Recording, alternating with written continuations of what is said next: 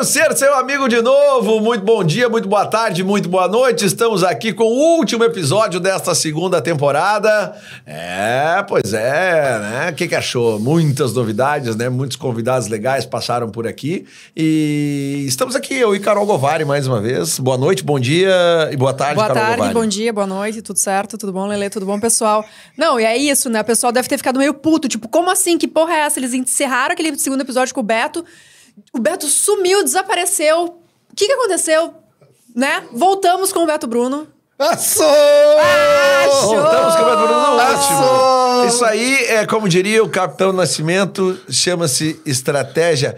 Estratégia. Estratégia. Não, e o mais bacana é que a gente combinou de vir, né? Todos esses meses depois. Com as mesmas roupas. Com as mesmas roupas. Esse é um né? clássico do Eu Quero Ser Seu Amigo de Novo. Inclusive, a gente eu tá sempre mesmo vi, a gente roupa. descansou ele ali e estamos Não, é, é isso. Mas, acho, mas foi legal, né, Lele? Foi uma temporada massa. Foi muito massa. Dessa vez gente. eu trouxe um hidromel, né? É, É. boa, isso aí. a gente passou, né, por, pô, grandes convidados essa, essa, nessa temporada. É, Martim Mendonça, né? é, Henrique é, Portugal. aliás, saímos um pouco do, do- só do rock gaúcho, Isso. né? Mas, pô, ma- mas sempre mantendo essa ligação, porque eu sou bairrista pra caralho. claro, claro. Mas, pô, o Henrique Português, ele é um dos grandes conhecedores do rock Mas, gaúcho. nossa, Sim, por isso, que, por muito. isso que a gente trouxe ele aqui. Inclusive, É se você não viu o episódio com o Henrique Portugal, volte um pouco. É. Que tá ali eh, na segunda temporada. Martim Mendonça, guitarrista da Pitty, Henrique Portugal, Carlinhos Carneiro, eh, Tonho Croco. Serginho Moá, Tonho Croco. Você Beto Bruno, tu sabia que o Tonho Croco, é, este ícone da nossa música brasileira, Ídolo, ídolo. ídolo total, tu sabia que ele provém do hard rock? Eu não duvido. Pra mim, ele é um dos melhores cantores, né? Não, da nossa é. geração, né? É, pois é, mas se você quer saber. Não, mas eu, eu sei, eu sei que ele tem o pé lá assim. E tá, e, cara, pra mim tá na música da, da Ultraman. Óbvio, mas é que, tipo assim, eu sempre imaginei que isso na Ultraman vinha dos irmãos Porto ali. Sim, os tal. foguinhos, os foguinhos. Isso, Não, né? querido, é que o As Tonho- guitarras mais pesadas e tal, né? É que o Tonho, coisas- ele, ele sabe muito. É, não, mas, vai, é, mas é que né? no episódio que ele esteve aqui com a gente, ele contou essa. Nós ficamos com os olhos arregalados. Como assim, Sabe Tonho? muito. O lance dele era Skid Row, Cinderela. Ah, é- era tanto assim. Hard rock. Agora, agora eu fiquei super. Pensei É. que era mais ali no The Purple. Não, não, era O Beto não viu a temporada inteira, viu, Lele. Vamos ter que vamos ter que vai ter que passar aí pro Beto. É, deixa pra mim ver. Eu vi a maioria. Eu vi a maioria. Mas é isso, veja os outros episódios dessa segunda temporada, veja os da primeira também. Estamos aqui sempre no oferecimento de KTO.com, onde a diversão acontece. Temos o apoio aqui da Dado Beer, da Pizzaria Montecchio e da Amora Imagem. Mais uma vez vou ressaltar que está ao meu lado que é a Carol Govari, minha parceira nesse projeto.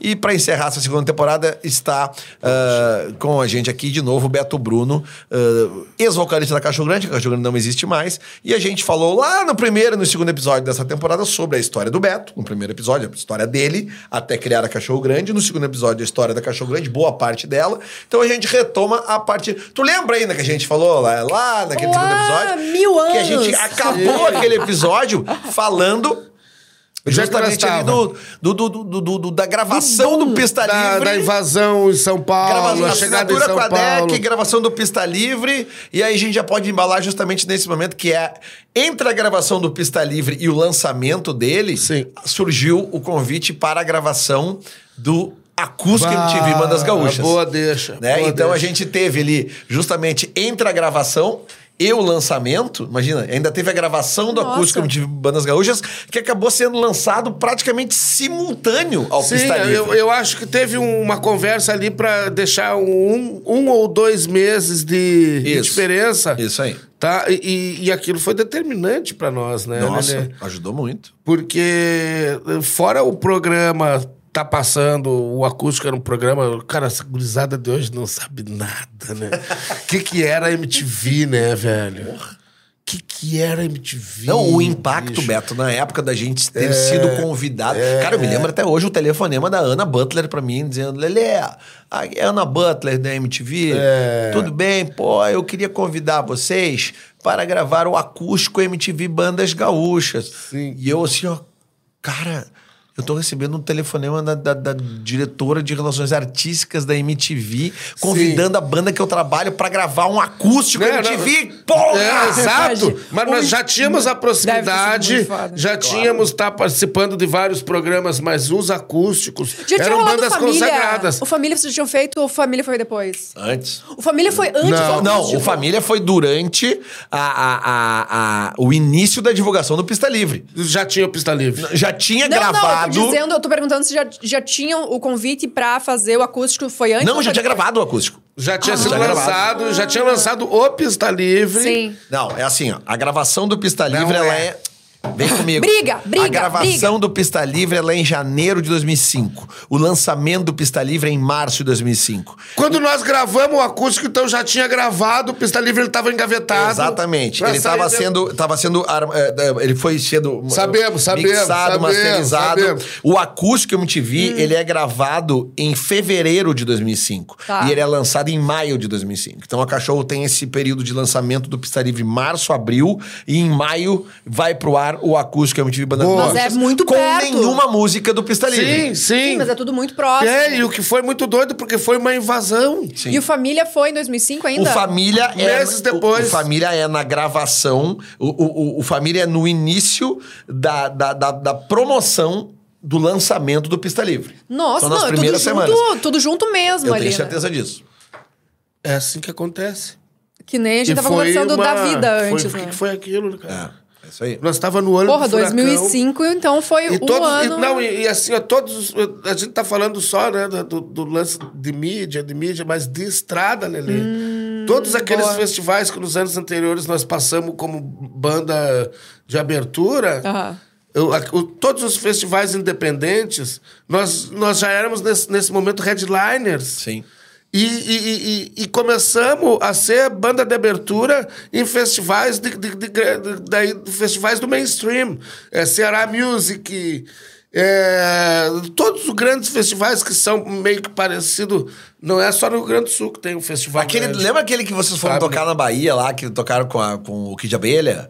Lembra que era de um estádio, um estádio do, do, do Vitória, do Barradão? Claro, Lembra? foram os primeiros grandes festivais, foi uma Isso, loucura. isso. É, de uma hora para outra isso. Mais uma vez acontece isso, né? Cachorro Grande. Lá no começo, foi de uma hora para outra tinha o primeiro disco, o segundo disco foi aquela morrinha, lança o terceiro disco, é uma porrada atrás da outra. Não, é uma porrada atrás De da uma outra. hora para outra, a gente é a, a grande banda de rock, de rock do Brasil. É, saca? mercadologicamente falando, né? E eu como... é, Nesse eu momento o já tinha feito uns três Jô Soares. Nossa. Já tinha feito. Cara, O, o Altas Altas, Horas. Horas.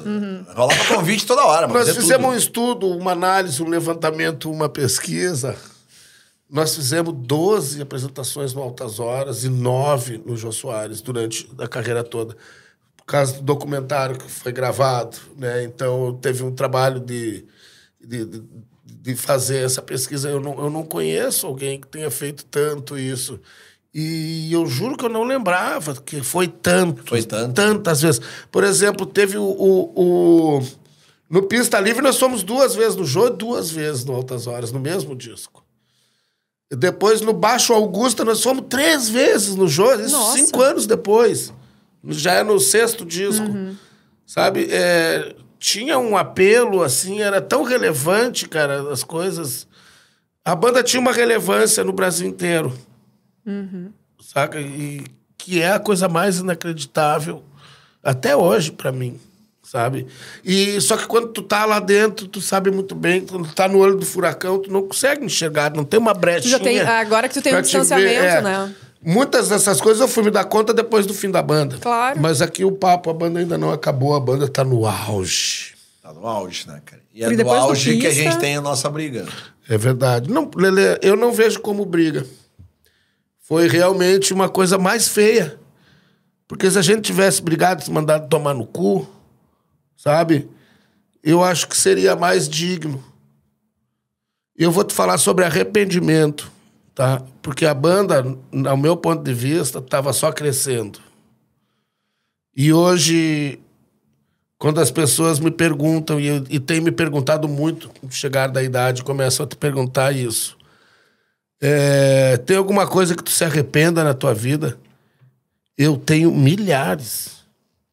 Eu tenho milhares de coisas que eu me arrependo. Todos temos, né? Não, e eu acho hipocrisia tu falar que. Não, Não, eu não me arrependo. As sim. pessoas falam com o Ah, peito isso é mentira. cheio. Quem fala eu não é me arrependo mentiroso. de nada. Cara, eu me arrependo de milhares de coisas e, e com isso eu aprendo. E uma das coisas que eu mais me arrependo na minha vida foi a nossa.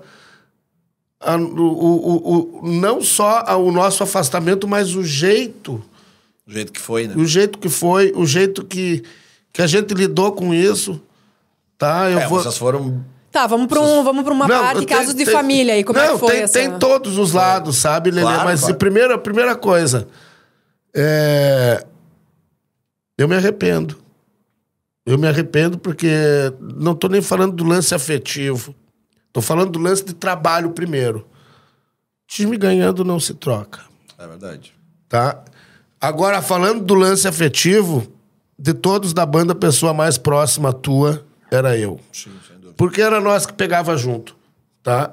Era nós que, que- que- Até a banda Cachorro Grande a vida inteira foi assim. Sempre foi comigo o negócio. Fui eu que cuidei da banda esses anos É, todos. o- o- os debates, as e conversas. só os empresários que passaram sabem disso. Tá? Essa é a grande verdade.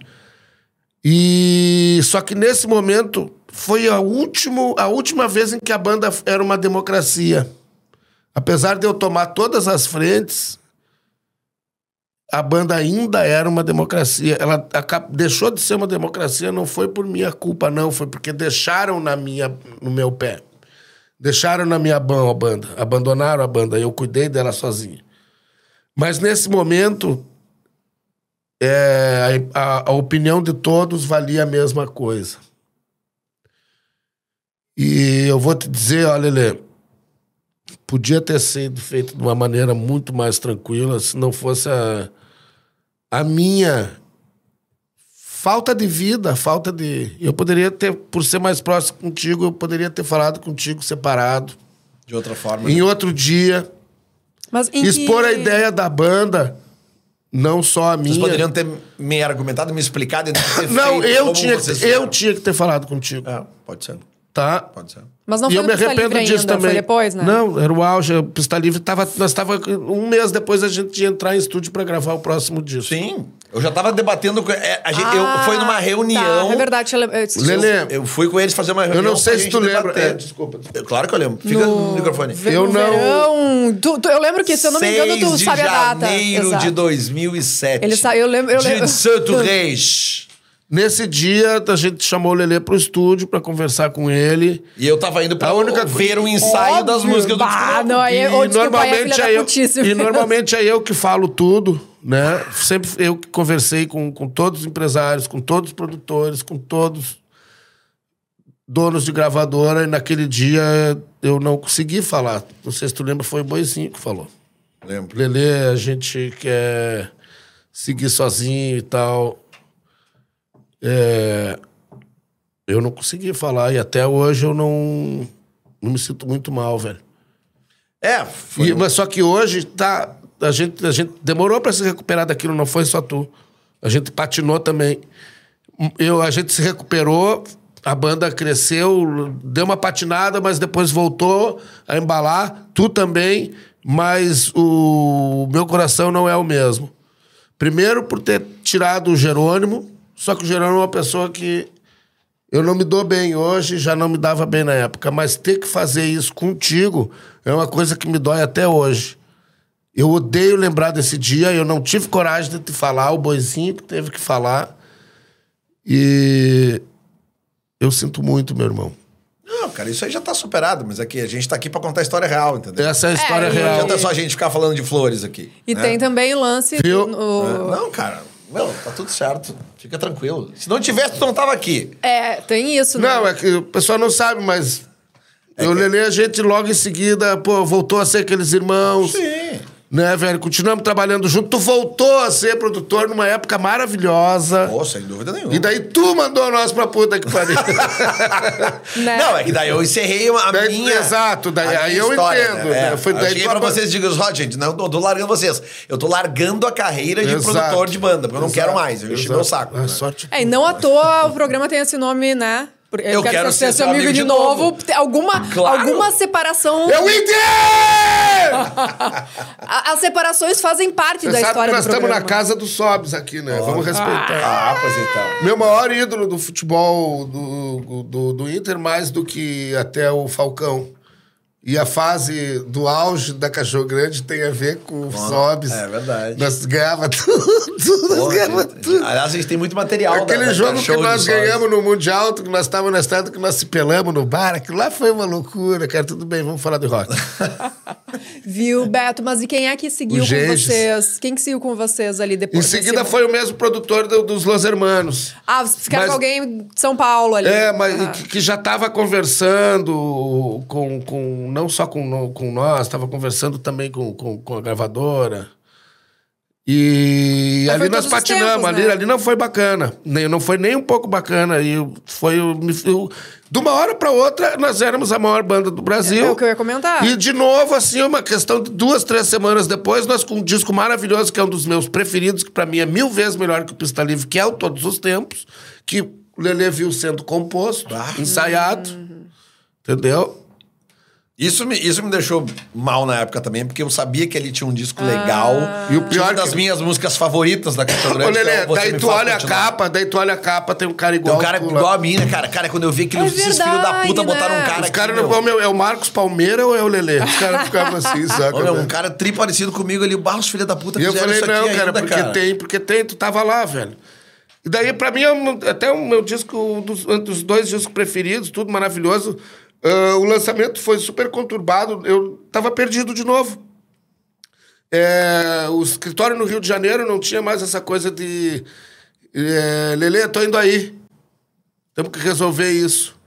Tô indo aí. Ou Lelê, Beto, Beto, Beto, tô passando aí na tua casa. Entendeu? Vamos pra Vila Madalena tomar É, um chopp e definir claro. o que nós vamos fazer agora. Não, daí ficou uma coisa distante, sabe? E, mas daí durou pouco tempo e daí nós a começamos relação a trabalhar. cachorro-empresário É, não, foi, e- foi diferente. Foi, e, e quando foi quando nós, em vez de querer empresário de novo, nós pensamos, vamos, pegamos o Sérgio, que era o irmão da Ana Butler, mandamos aquele escritório do, do, do- Rio de Janeiro, grandioso, escritório dos Modoras Hermanos, mandamos pra puta que pariu, que vão tomar bem dentro do olho do cu deles, saca? E daí pegamos o Sérgio ali e. Só que daí quem cresceu na briga, que tava desde o início, era o Diogo Damasceno. Aquela, naquele momento a banda era do Diogo. Ele era o empresário, e nós só usávamos o escritório do Sérgio, o nome dele como empresário. Mas o Diogo que assumiu as rédeas e as vendas quem assumiu foi o meu irmão. Sério. O Marcelo voltou a vender para Cachorro Grande. E daí nós entramos no, no, no ritmo de novo. De novo. Foi pra TV, o disco foi divulgado, voltou pra MTV, mas nós patinamos uns bons nove meses ali quando o Lelê saiu. E não foi só de trabalho, não, foi de, de coração também. Pra mim foi difícil.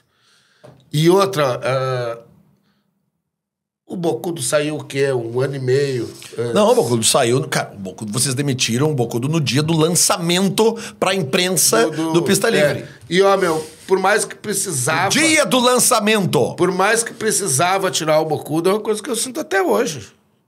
Eu, eu sinto até hoje, sabe? É... Foram os piores momentos da banda, quando tem que se despedir de alguém que tu gosta muito. Alguém que foi tão importante. E que depois se arrepende. Tá? Pelo menos eu me arrependi, mas enfim. Mas aí depois. Todos os tempos, turnê de todos os tempos, velho, pá, massa, voltamos, né? Bacana. Aí vocês ganham o prêmio aquele da MTV, né? Aí, de melhor show. Aí, velho, a gente ganha, bah, conhece tudo. Imagina pra mim, Bah. vendo vocês ganharem um VMB de melhor show do Brasil. Melhor show, né, velho? E eu ali, que tipo nós assim, trabalhamos. ah, cara. O cara que falou pra nós, ó, meu, vocês têm que parar de quebrar os instrumentos, vocês têm que... Vamos montar um show bonito pra vocês voltar pras casas. Lele, e, cara, e outra... Era... Nós tava concorrendo com Los Hermanos... Paralamas. Paralamas, Mutantes, que os Mutantes é uma turnê da É, volta dos turnê, é Mutantes. verdade. E mais uma banda grande lá, ah, sei lá o que que era. Boa pergunta. E nós ganhamos aquilo, velho. E E daí deu. Daí foi mais uma sequência de uns dois, três discos vivendo em cima daquele lance da melhor turnê. E não parou mais. A banda só cresceu. Chegou em lugares que a gente era, daí os festivais é, da- do mainstream em que a gente começou embaixo, era nós, já era é, do headliner, e foi o pico do pico que a gente chegou, sabe? Aí foi o pico, 2008, foi o cachê mais alto, era uma turnê de 60 shows, foi a maior equipe, foi quando a gente abandonou os ônibus e começou a ser só turnê de, de- de avião. E também foi quando começou o meu terror com o avião e o pico da Cachorro Grande de 2008 e a nossa mudança. Cara, tu viajou tantas vezes de, de- de ônibus com nós, como era divertido, velho. Por mais cansativo que fosse, quando foi para os aeroportos a turnê, é o começo do fim da Cachorro Ah, eu sempre fui contra avião. Capaz, por quê? Sério? É o começo do fim da banda. Toda a logística que tu pode fazer de ônibus, ela é muito melhor. Muito melhor. Ah, é? Até- claro, Sim. depende de uma distância. né? Óbvio. Exemplo clássico, que eu adoro usar. Novembro de 2005. Festival Claro que é Rock. Um festival sensacional, alternativão. Primeiro grande festival de, de- de tamanho nacional. Cachorro Grande, Nação Zumbi, eram os dois artistas nacionais. 2005 vai fazer 20 anos, 20, 20 anos 20 daqui a anos. pouco. Quando que outra banda do rock gaúcho tocou num festival desse porte no Brasil? As únicas duas bandas nacionais eram Nação Zumbi e Cachorro Grande. É. Os outros artistas do festival eram o Iggy Pop e os Estúdios, Você lembra, né? o que fui- Lips, Nine Inch Nails, Sonic. Youth, ah, o, o- a banda do, do Mike Patton, aquela... o- Fantasmas. Fantomas. Ah, o Fantomas, óbvio. Fantomas. Cara, era, era um... Fantomas. é- Bozzio na bateria. é- era uma loucura, Ô, assim, meu, o casting É um parênteses. Então vamos contar aquela do Iggy Pop que eu levantei ele um metro pra cima. Como assim? Posso contar essa- aqui? mas, claro, conta isso, pelo amor de Deus. Porque eu não contei lugar nenhum, cara. E- Mas só, só pra concluir, Uhum. eh, era uma noite em São Paulo, outra noite no Rio. E os guri queriam ir de avião. Tipo, eu falei, Ah, não, loucos? não, não. São Nós vamos Paulo, sair Rio, do, não lugar do show, nós vamos botar todo o equipamento no ônibus, nós vamos entrar no ônibus, vamos acordar no Rio de Janeiro, no hotel. Claro. Nós tínhamos um hotel na Barra da Tijuca, muito baixado. O, o- o Querido- festival era no- na, na cidade do rock. Querido, e, e- e por que que eu e tu não dormimos naquela tarde? Por que que eu e tu não dormimos naquela Porque tarde? tinha semifinal, era, a penúltima rodada do brasileiro, Era Inter e aquele Palmeiras. jogo... Não, era com o Corinthians. Não, cara, era Inter e Palmeiras. Era com o Corinthians. Ah, Beto Bruno, não discute comigo. Lelê, o Bortolassi. Não. Era com... Não era. Era. Não era. Era, Era. Inter e Palmeiras. Era o penúltimo. Não era. Cara, eu aposto o que tu quiser, cara. Eu, não discute comigo memória futebolística. Uma cara. caixa de casileiraço. Não, o- sabe o que, que teve no sábado? Vai me deixar no ar. Sabe o que, que teve no sábado? Vai me deixar no ar? Vou, porque não. Não, não, eu não quero ganhar de ti, porque eu tenho certeza absoluta do que eu tô falando. Então não é pra só de amigo, então. Tá? No dia 25. Odeio no- ficar no ar. o- Os festivais era 26. o festival era 26 e 27 de novembro. Tá. No dia 26, que nós temos o show em São Paulo, é o dia que o Grêmio sobe da segunda divisão. Teve isso. Tá? Então eu não me lembro. E no dia 27 é o dia que o Inter joga contra o Palmeiras no Beira Rio. É a penúltima rodada daquele campeonato que nos roubaram. É a penúltima, Tá. tá? Achava que era do Corinthians. Não. Tudo bem, tudo Enfim. bem, Lelê. Vamos futebol, lá. então é contigo. Conta o que, que aconteceu no palco do Iggy Pop, Iggy os estúdios tá, tá. tocando, e nós ali, todo mundo com credencial, com a Atrás. tocada, Certo. e nós tava ali no, no, no- no- vendo o show do palco. Vai. Nico Judeu queimando fumo com o Mike Patton. Saca, velho? E, né? e daí ele- eles encontraram o Mike Patton, que já tava... Eu, eu tenho foco. Não, não, e daí os bobão tudo assim, ó, na foto, assim, ó. Fazendo aquelas caras de, de freestyle dos anos 2000, o Mike Patton assim, ó. Tipo, Ô, meu, o Nick tá assim, ó. Sabe aquelas fotos do, do Cara. Funk Metal? E o Mike Patton assim, ó. Esse festival Claro que os caras tão foi muito fazendo- engraçado, essa loucura toda, assim, cara. É, é é tudo muito aleatório, assim. Tá, então tu deixou a brecha, eu vou contar. Vai. É a primeira vez que eu conto isso na frente Essa- de essa câmeras. é. É muito boa. E aqui tem três. Olha só, queridos. Primeiro dia São Paulo, né? Primeiro dia São Paulo, né? Sim. O que, que acontece no show dos Stooges? É, todo mundo invadiu o palco.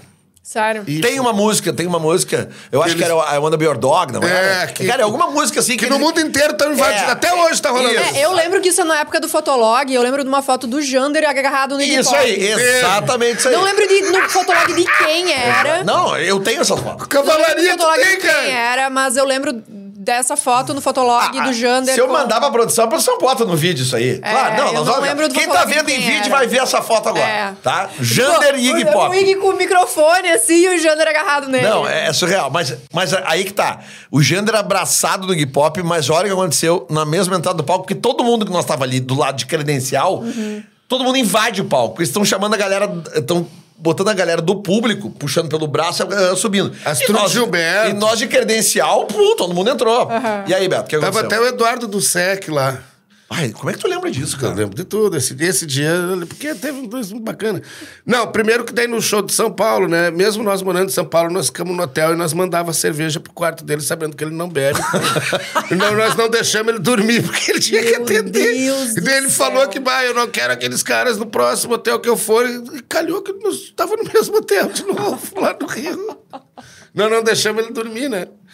E ele disse que nós éramos horrorosos. Ele falou isso na Rolling Stone, né? Que Você gostou da banda ali? Horrorosos, não me deixaram dormir. Aqueles caras de preto lá são horrorosos. né? Daí no outro dia, é, né, pá.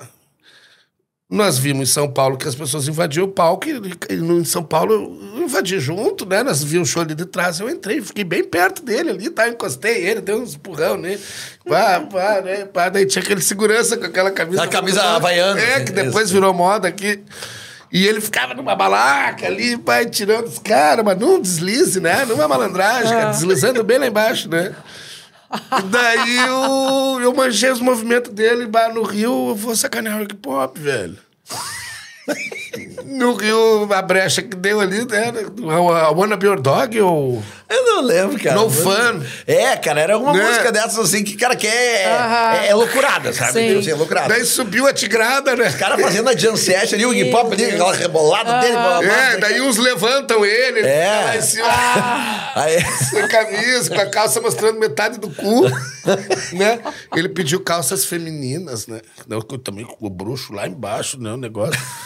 E daí, o que que acontece? Eu chego atrás dele, né? Eu consigo chegar bem atrás dele e fico meio nervosão. Não sei será se eu dou um abraço dele, eu vou enfiar o dedo no cu dele. Eu peguei e enfiei o dedo no cu do Iggy Meu Pop. Deus. Tá, mas foi pelo menos por cima da calça, É a não primeira foi por vez que eu da falo calça. isso. Foi por, não, foi por, por cima da por calça. cima, pelo menos, né? Porque, Como é não, que é tá- por cima da calça? Por cima da calça. Ah, não, tá, tá. botou o Ah, dedo deu dentro aqui. do... Não, não!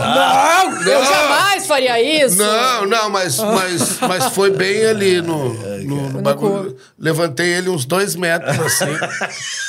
Saca, velho? E daí ficou uma coisa assim, né? Quando ele desceu, assim, cara, eu peguei, levantei o copo lá, assim. Ele é pequenininho, né? Tamanho do Rodriguinho ali. Daí o... Quando ele desceu no chão, assim... Uau! Uau. E o cara lá, ele, daí ele só olhou pro cara, e o cara da camisa, ele queria me matar. Ele não queria bater em mim. Ele queria te matar. Ele queria me matar. E daí, tu sabe aquele lance do vôlei? Do O- o- vôlei. O, rolamento. o cara pega o braço, dá um rolamento assim. Eu, o cara veio pra me matar, né? Agora vai me levar. Daí eu peguei, assim, eu consegui uma brecha entre as pernas da turma que tava por ali.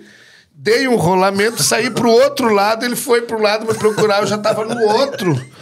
Saindo. E o Mike Patton se atirando de rir lá, quase vomitando de tanto rir, sabe? O que ele viu. Deus. E daí eu fiquei atrás do Mike Patton, do Nick Judeu, assim, esperando o cara pra ele não me ver. Eu não, eu não pude ficar ali o final do show porque o cara queria me matar. Não, e- Daí eu fui direto pra van e fiquei na van porque o cara vai me matar, o cara E vai esse me matar. segurança, Deus. esse cara era segurança do Iggy Pop, só que ele era tipo também um meio que um diretor de palco, assim. Hum. Então ele ficava meio que ajeitando as coisas no palco, assim, às vezes tirava as pessoas. Só que ele não era um segurança discreto. Ele era um Não, cara. ele tinha o lance dele. Ele, tá, ele era um cara gigante e ele usava uma camisa havaiana. Nada discreto. Cheia, é, branca, cheia de flores. Sabe? Não é era Tudo que tu não pode ter num palco de segurança é uma roupa assim, sabe? Cara, mas ele via igual um leão, assim. É, ele era uma cara, ele tinha uma cara de, de um alemão meio nervoso, assim, meio, I want to meio kill Josh you. Holmes, assim. I wanna meio kill you, I assim. want to kill you. Aí, ó, deslizei por baixo aqui, saí do outro lado, ele deu um bago lá, foi junto com os guri pro outro lado lá. Então, só pra dizer pra vocês, é, Enfiei o dedo no cu do Iggy Pop. é ali, Lelê. É, vem aqui. Pode Eu, ir. Roberto Bruno, da Silva Juste, enfiei o dedo no cu de Iggy Pop. Mas, Carol, foi por cima da calça. Foi por cima Ah, da calça. beleza. Limpinho, então, tá tudo certo. Não ficou com nada no na Pra quem unha. cheirou as cinzas do pai, isso não é nada. É, sempre essa história também. Jander cheirou as cinzas do meu pai também. É? Grande, Jane. Grande, Jane. Só esperando cortar. Corta!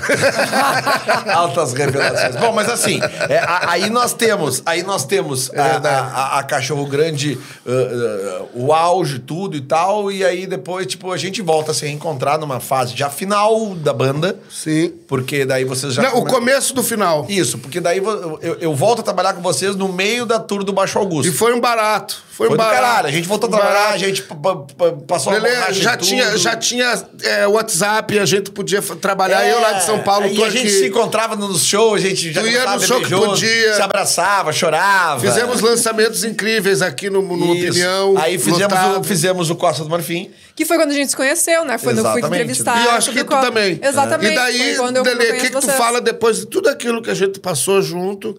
A gente se encontra em São Paulo, no estúdio do Duda, que era o baterista da Pitch, eh, e grava o melhor disco da banda, na hora que a gente achava que tudo estava Tu acha realmente que o Costa é o melhor disco da banda? disparado. Por que que tu acha Sério? isso? Não tava... musicalidade, musicalidade, é, é, quando a Cachorro Grande se livra de, de, de, de tudo, de todos os o- o- as influências que teve, e se transforma numa banda nova. Tá, e tem o dedo do Educar aí, né? Muito, muito importante a presença dele ali. É, é- o Educar durante a gravação. Cara, aquela gravação foi mágica. Tu tava lá, velho. Sim.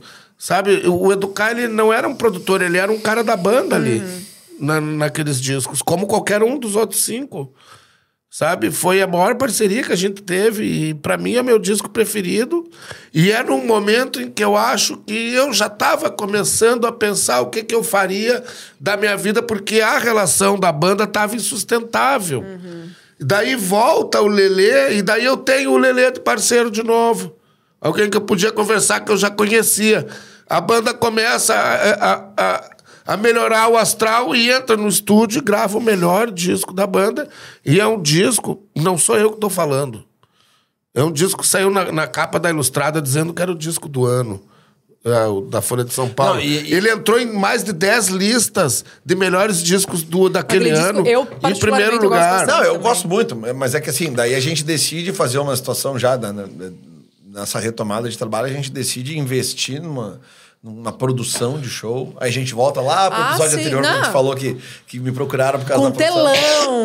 Não, telão. Caro pra caralho. Sim, Porque olha cara. só, o cachorro grande e É o Lelê verdade. se separaram, só que o Lelê continuou crescendo e a cachorro também, que a gente se encontra em outra situação em que uma produção dessa era óbvia.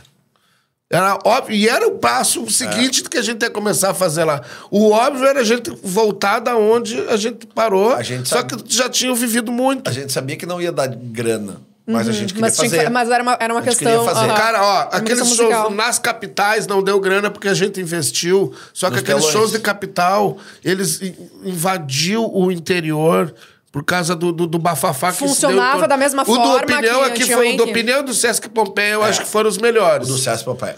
Né? Nossa.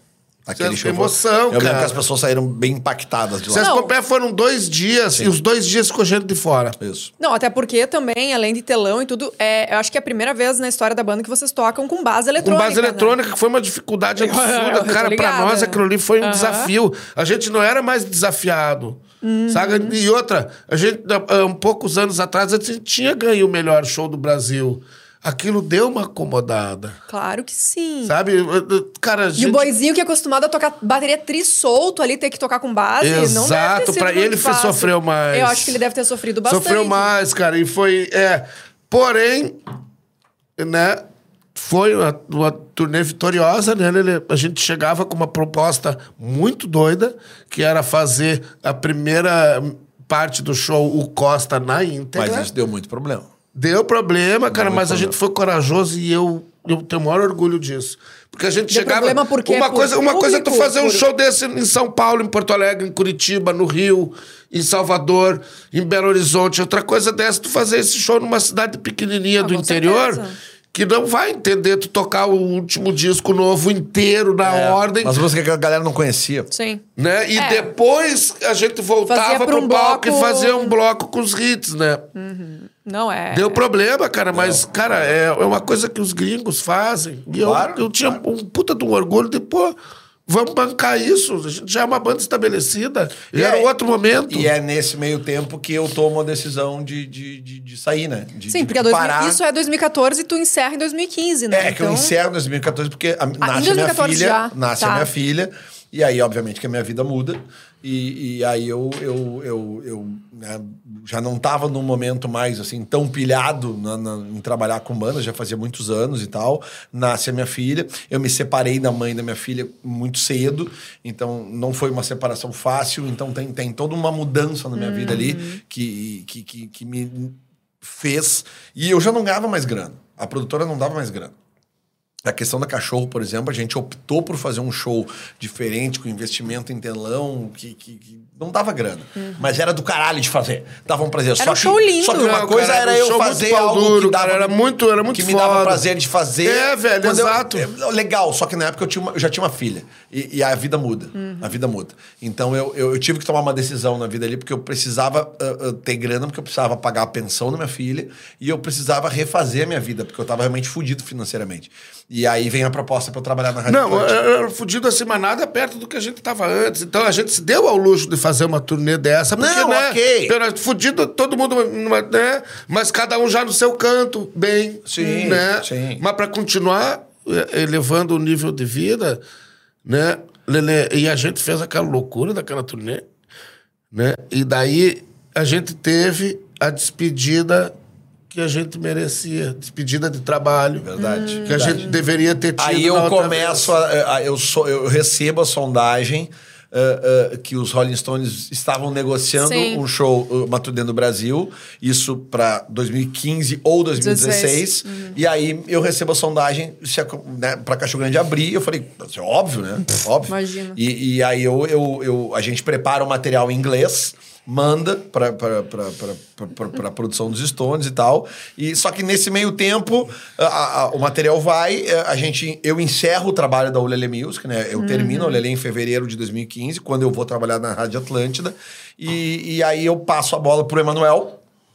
Da Prespes de São. Paulo. Que já fazia uma- Que já trabalhava junto Sim, comigo, né? Na- na- Já na, na, na- na época do Costa do Manafim, a gente Eu falei, trabalhava fa- junto. Mas na época eles faziam só. Só assessoria de imprensa. Assessoria de Mas o imprensa. Manu já era um cara, uma, das melhores pessoas que eu conheci na vida. É, é, sem dúvida nenhuma, assim, a, a pessoa. Eu amo esse cara. Cara, ele e a Cris. Ele e a Cris, ele e a é, Cris, cara. para. Sabe, um casal assim, cara, nossa, das pessoas mais incríveis que eu conheci na minha vida. E foram mesmo, anos assim, lindos ali com eles. E, é. e aí eles puderam tocar a carreira da Cachorro Grande pra frente, já nessa fase final, e eles acabam eles finalizando essa estavam com, negociação a- eles estavam com aquele sangue no olho que tu tava lá na época do Isso, Próximas isso, Horas. isso. Era isso que a gente precisava. Porque ele estava começando a fazer isso da vida Sim. dele. Ele tinha vindo de outro, outro trabalho, ele era, ele era executivo da Natura, uma Sim. coisa assim, né? E ele parou com isso porque ele queria trabalhar com música. Então ele assume a banda e ele segue essa negociação da parada dos Stones, fecha. E aí, no dia que os cachorros vão abrir o show dos Stones, no Beira Rio em Porto Alegre, É, né, eu, eu, eu tô lá com eles no camarim, entrevistando eles pra Rádio Atlântida. Ah, é muito louco isso. né? Não. Nenê, ó, velho, quer dizer, é, vamos, hoje nós estamos no meu terceiro episódio, mas vamos voltar lá para 84, lá. É, conheci os Beatles em 94 e eu ouvi todos os discos dos Beatles naquele ano. Meus vizinhos não aguentavam mais os discos dos Beatles. Chegou o ano de, de, de 85, meu pai me deu o compacto de Satisfaction, né? O single que ele trouxe da Inglaterra e tal, 45 rotações. 45 rotações. Eu fui lá ouvir, pá, achei uma aposta, botei de lado. pai chegou do trabalho, aí, gostou? Pra, não aguento mais os Beatles, meu Deus. Gostou dos Rolling Stones? Eu, pai, achei uma bosta, pai, olha aqui, isso aqui. Daí eu botei... de-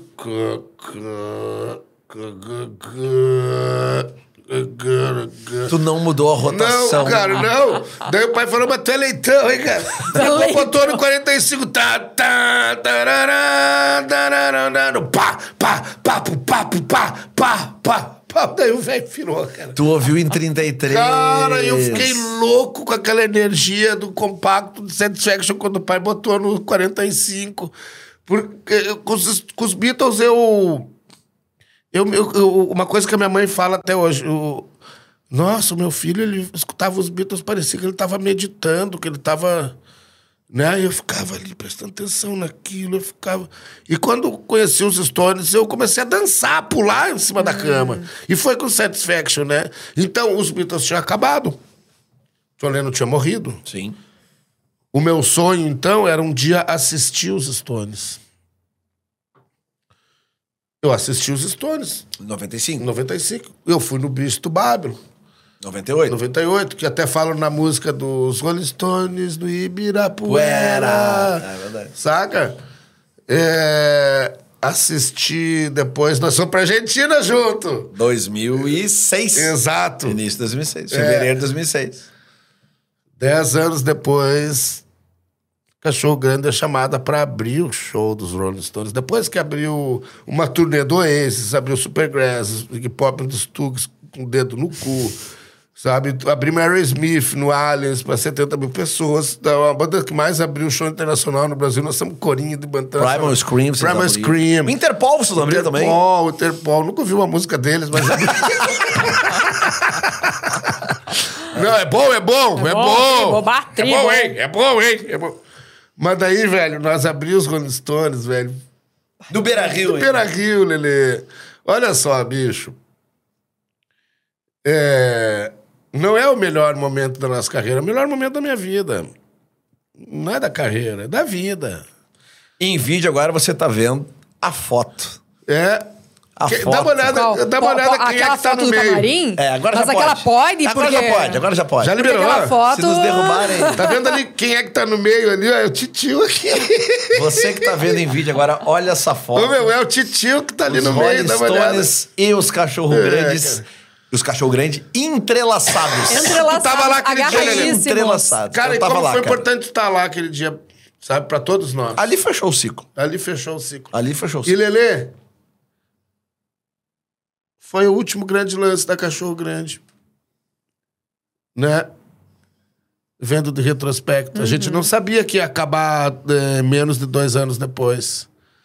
Lançamos um disco, gravamos de novo, entramos em estúdio com o...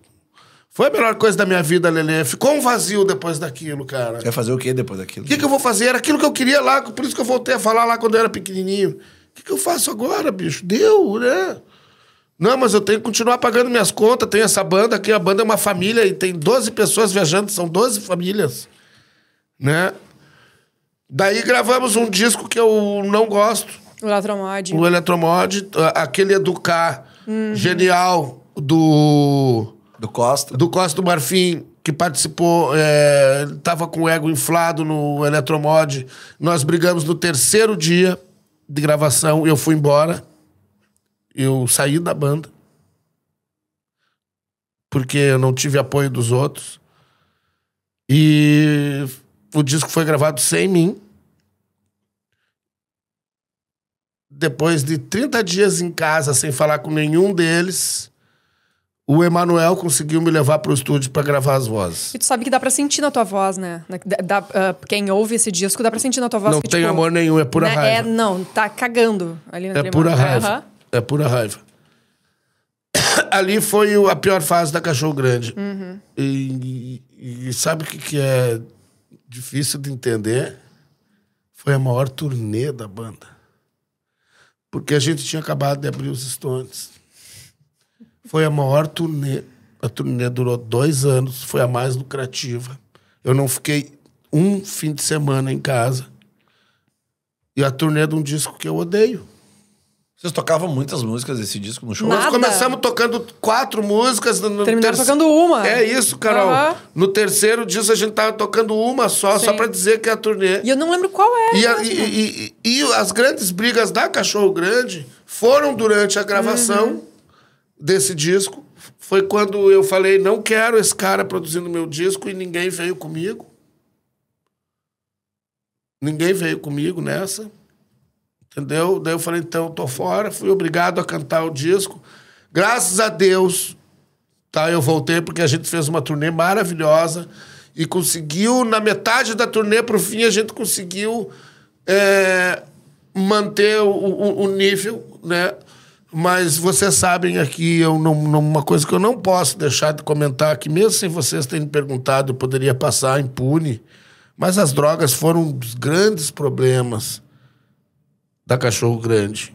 É outra coisa que eu me arrependo muito, não só de ter usado tanto em todo momento, principalmente nessa segunda fase derradeira, em que a gente tinha dinheiro para comprar o que a gente quisesse. E, e, e também de deixar os outros chegar onde chegaram, e isso daí atrapalhou muito, saca? É, Era uma época em que foi dois anos de turnê ininterrupta, mas eu não lembro de um show. Tamanha a minha frustração, frustração da banda e a droga ali já tinha tomado conta de tudo, a cocaína, né? E me transformou num robozinho. Eu vou Isso lá, foi faço de- show. Foi na turnê foi do determinante pra vocês decidirem parar. Não, porque daí é o seguinte, cara, teve a turnê, no final da turnê a gente tava se dando bem de novo, paramos de tocar as músicas daquele disco, saiu aquela nuvem negra, e Vocês daí eu tive a ideia. Um, um ao vivo, né? Eu tive a ideia daí, mais uma vez, o titio, de falar agora nós vamos gravar o primeiro disco ao vivo da Cachorro. E eu quero só um, um disco ao vivo, como era nos anos 70 e 60. Não quero DVD gravado, eu quero só um disco ao vivo. Ninguém me ouviu. Saiu o DVD, o filme tá para sair até agora. Eu queria um vinil duplo, saiu só CD, enfim, mas isso daí é, prometia a, a volta da Cachorro Grande numa turnê tocando só clássicos, que a gente tava dificultando as tours. Tocando metade do, do to- metade de um show, sabe? A gente tava fazendo uma coisa que nem daí, aquela ali eu me entreguei. Eu falei, ah, vamos fazer um disco ao vivo. A Cachorro não tem um disco ao vivo, ganhou prêmio de melhor show. Tinha o DVD aquele só, né? Que é uma furada, porque. Aquele do né? Circo Voador, É, né? mas a gente não foi lá pra gravar um DVD, era pra gravar um programa de TV. e Quando Ah. era. Nós estávamos no posto novo, na couve, às duas da tarde. Saca? Era pra ser uma participação num programa, virou um DVD. Sim. Né? Um, um disco ao vivo não tem, sinceramente. É, é. Saca, velho? Ah, eu lembro que eu encontrei o, Bo- o Boizinho nesse meio tempo, assim, eles não estavam comigo, né? Eu falei, cara, vocês vão lançar um disco ao vivo sem sinceramente? É, vamos, vamos. É porque não era a intenção de gra a gravação, não tinha essa intenção. E daí vamos gravar o nosso disco ao vivo, vamos fazer uma turnê maravilhosa para depois nos encontrar em estúdio lá na frente. a gravação foi maravilhosa, o disco saiu Onde foi mesmo que vocês gravaram? em São Paulo, foi em No Centro Cultural Centro? Cultural Rio Verde, no Beco do Batman. E nós estava para fazer talvez uma das que fosse as maiores turnês, porque era a primeira turnê Greatest Hits, o nome Uhum. do disco era Clássicos. Clássicos. A capa é maravilhosa. É, muito boa, Uhum. muito boa. E foi quando a minha relação com o Gross, e a- não só comigo, mas com o resto da banda, deteriorou de um jeito assim que já vinha de muito tempo, né? Quando ficou impossível de trabalhar, assim, já estava impossível há muito tempo, eu- mas eu levava porque eu tinha medo do que eu ia fazer depois. Eu tinha medo de acabar com a banda porque eu tinha medo de não ter dinheiro para pagar minhas contas. Mas eu não tinha mais nenhum apego emocional com os caras. Com, com, com o Pelota, sim. Tanto que ele continuou comigo.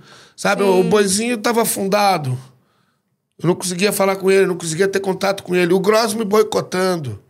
Os últimos 10 anos da Cachorro Grande, o Gross me boicotou. Me sacaneou o tempo inteiro. Significa sacanear o cara que tá tomando a frente do teu navio. Sacaneou ele mesmo, é imbecil. Até hoje ele não conseguiu entender. Sabe? Ah, ah, ficou impossível a relação ali. Entendeu? E nisso vem a, também a possibilidade ter- do Coruja ir daí morar eu- fora, né? É, não, daí eu, eu tiro o Gross da banda. Ah, é mesmo, tem isso ainda. Eu tiro o Gross da banda, entra o Gustavo X, que era hold nosso, do Justa Causa, querido, meu irmão até hoje. Botei ele nessa fria. E. E a gente resolve fazer o resto da turnê do Clássicos com o X e tal. Mas ninguém se recuperou da saída do Gross. Ah, o X não se sentia à vontade. E o Rodolfo é, tava indo embora para Portugal. Foi quando daí eu me vejo, olho pro, pro gordo, Quem tava e falo, acabou. Acabou e vamos nessa. Vamos eu e tu. E ele, vamos. E eu mais gordo. Que hoje não é mais gordo, né? Eu tô olhando pra ele, ó. vamos fazer uma turnê de despedida? Chamar todo mundo, chamar o Gross. Fizemos daí a turnê de despedida, que foram é, 16 shows. Aqueles shows, 16 sim. capitais. Terminando em Porto E a gente, cara, então, assim, ó, a gente se deu, apesar de tudo que passou, a gente terminou bem porque a gente aceitou fazer essa turnê de despedida e foi uma alegria. Uma das das baixas foi o, o Boizinho não ter ido para a turnê de despedida, porque não tinha condições físicas nem mentais. Mas daí aparece Eduardo Schuller, E a, a máxima hoje bateria tá que olha tocando puta com o Nando merda. Reis.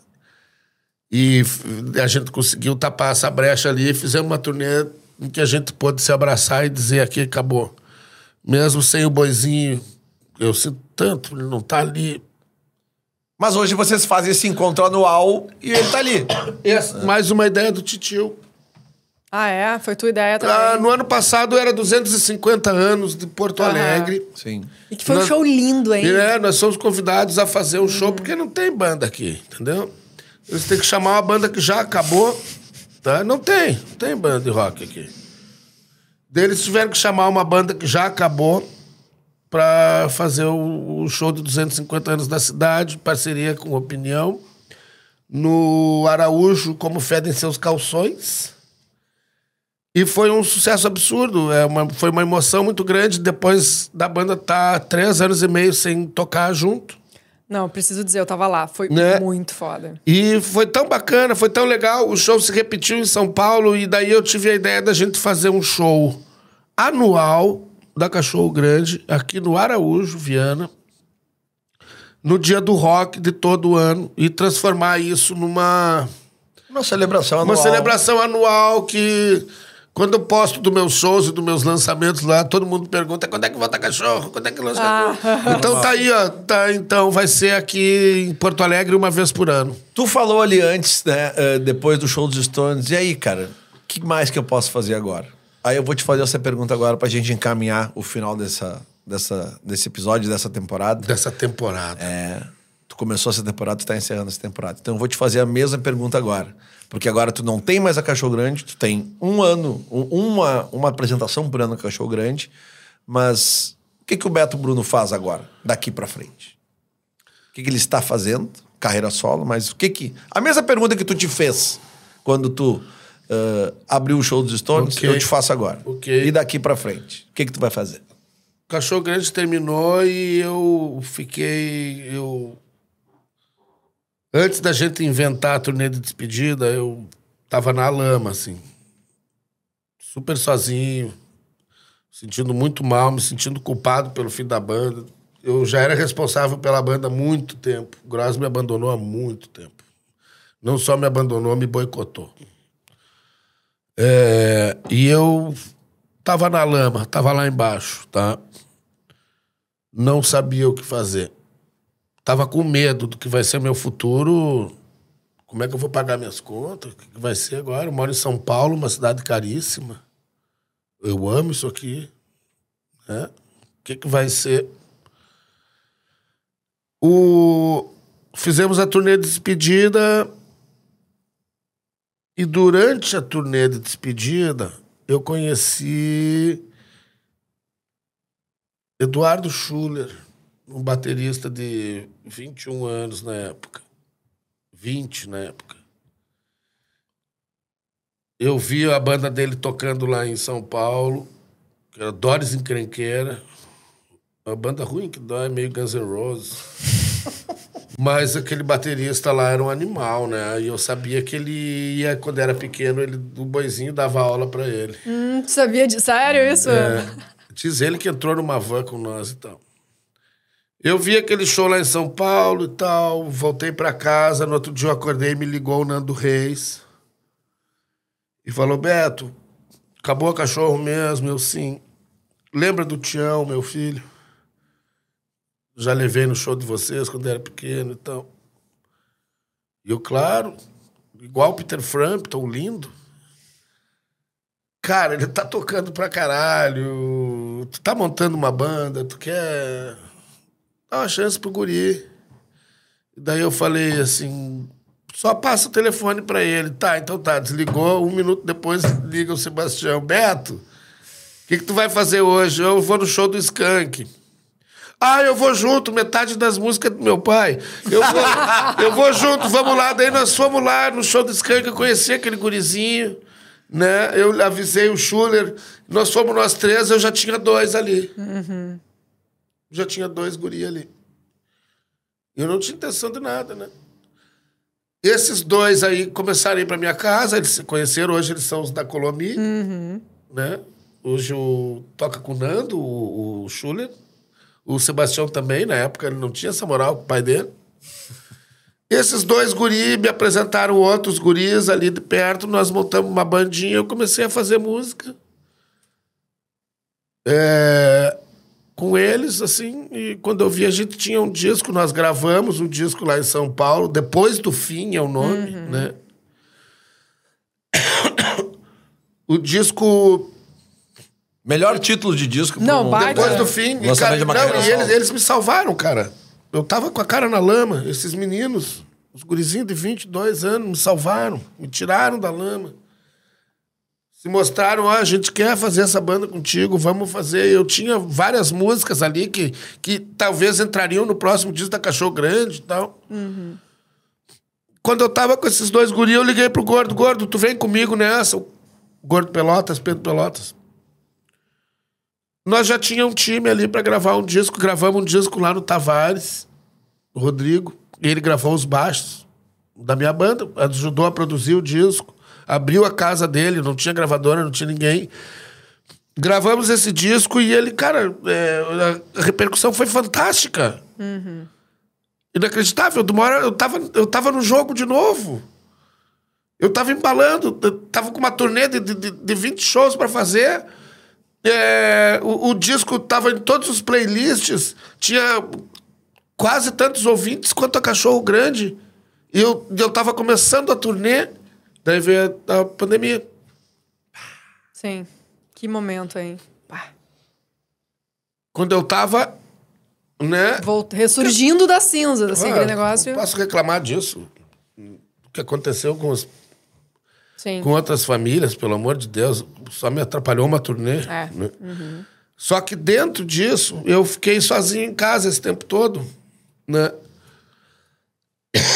Foi difícil pra mim, que estava com o trabalho pronto pra ir e tal. E Tu não conseguiu botar na estrada. e botar na estrada. cara. Ninguém. Eu fiz, dois, eu, fiz, estrada. eu fiz um show em São Paulo, fiz um no Rio, fiz um em Belo Horizonte e começou a pandemia.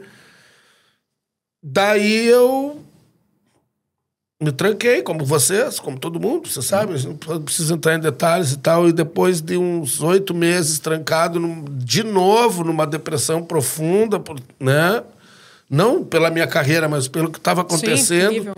eu me tranquei é, numa salinha da minha, da minha casa, com um gravadorzinho, e comecei a gravar as versões demos acústicas das músicas mais importantes que eu fiz na minha vida. É a primeira vez que eu falo sobre mim. A primeira vez que eu falo em primeira pessoa, porque quando tu faz parte de uma banda, tu não pode. É, não pode ser eu, é nós. Nós isso, nós aquilo. De repente tu tá solo, não, é eu isso, eu aquilo. E eu comecei a escrever as letras mais verdadeiras na minha vida. Todo dia aparecia uma música nova. Eu sentava naquele cantinho, ligava o gravador, aparecia uma música. No outro, parecia um rito, assim, um ritual. No outro dia eu ia lá, ligava o gravadorzinho, ficava tocando violão. Meia hora já estava pintando uma música. Pá, eu tenho todas essas gravações lá para mostrar isso. E ali eu acabei gravando o disco, acabei compondo o disco mais verdadeiro da minha vida, o disco que mais me representa, o disco que eu mais amo. Pela primeira vez eu consegui botar para fora o que eu sinto, quem eu sou. Agora as pessoas me conhecem, o nome desse disco é O Escudo do Arcanjo Miguel. É a minha obra-prima e é a última coisa que eu fiz. É a coisa que mais me orgulha.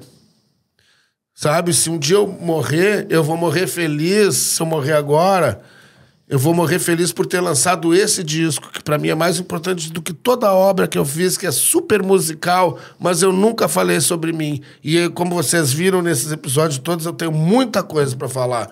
E eu falei nesse disco. É a minha obra-prima. Então,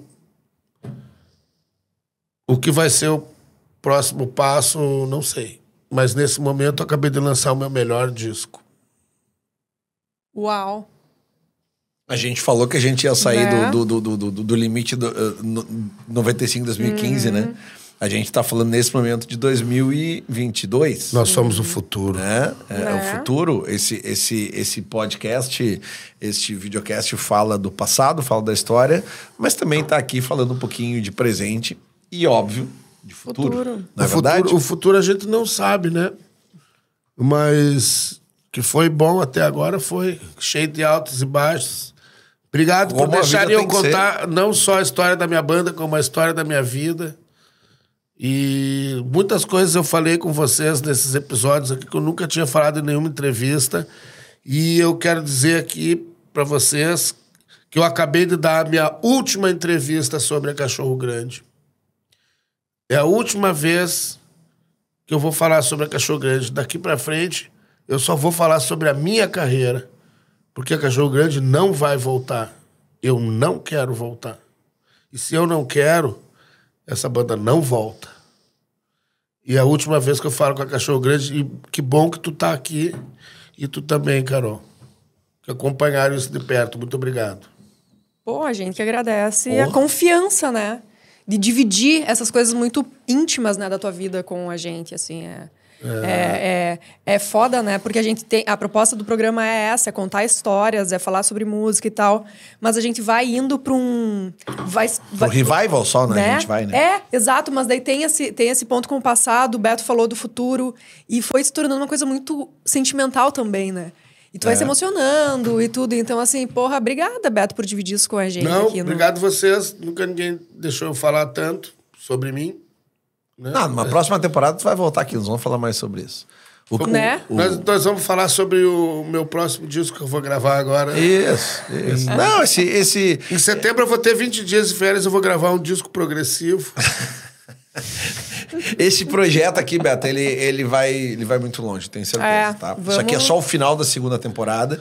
Eu tenho certeza. E, e muitas Tem coisas... muito conteúdo. Muitas coisas vão aparecendo, muitas ideias vão surgindo.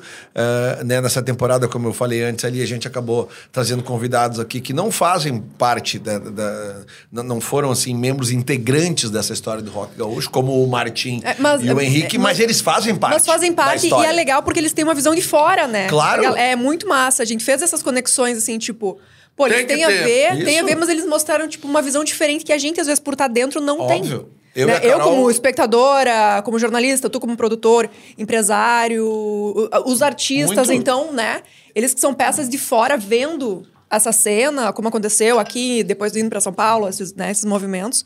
É, acho, que foi, acho que foi uma temporada diferente da primeira, que foi o, o, o embrião da. Foi um embrião da. foi um embrião da, da, da tua carreira. É, tá- tem que acabar mesmo essa temporada aqui, ó. Começou a bagacerice. Não, vamos Não foi nada! Parabéns, parabéns, parabéns! Não, mas é isso aí. É. Vocês É isso são aí. os melhores. Ou eu quero ser seu amigo de novo, fica por aqui. Esse episódio fica por aqui, essa segunda temporada fica por aqui. Um agradecimento especial a KTO.com que tá com a gente, onde a diversão acontece, né? Faz o teu cadastro lá se ainda não fez, te diverte com a gente na KTO, tem os melhores joguinhos eletrônicos e onde você dá os seus palpites esportivos. Obrigado a, a Montecchio Pizzaria por nos mandar as melhores pizzas aqui sempre pra gente nas gravações. Dado Beer por nos mandar uma cervejinha ah, gostosa. Sempre a gente às vezes toma vinho aqui por causa da o- temperatura, mas, é, mas a o- Dado Beer tá com a gente. E né? o, o, o convidado de hoje O também. convidado é cerveja, vinho, né? cerveja. Então, beleza, mas enfim.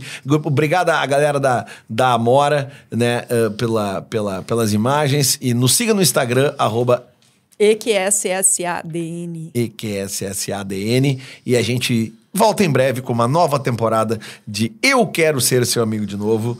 Este projeto que se propõe a contar uma parte da história do rock gaúcho e, ao que parece, para as próximas temporadas, que ficou claro agora nessa aqui, também as histórias pessoais dos envolvidos e também dos envolvidos, dos não envolvidos. Eu não sei onde é que a gente vai parar. Exatamente. Vai Eu con- sei que essa história vai histórias. continuar. É Exato. aí. o, que gente- o que vai ser da próxima temporada? Não sabemos. Não fazemos a menor ideia. Mas é obrigado, obrigado e obrigado.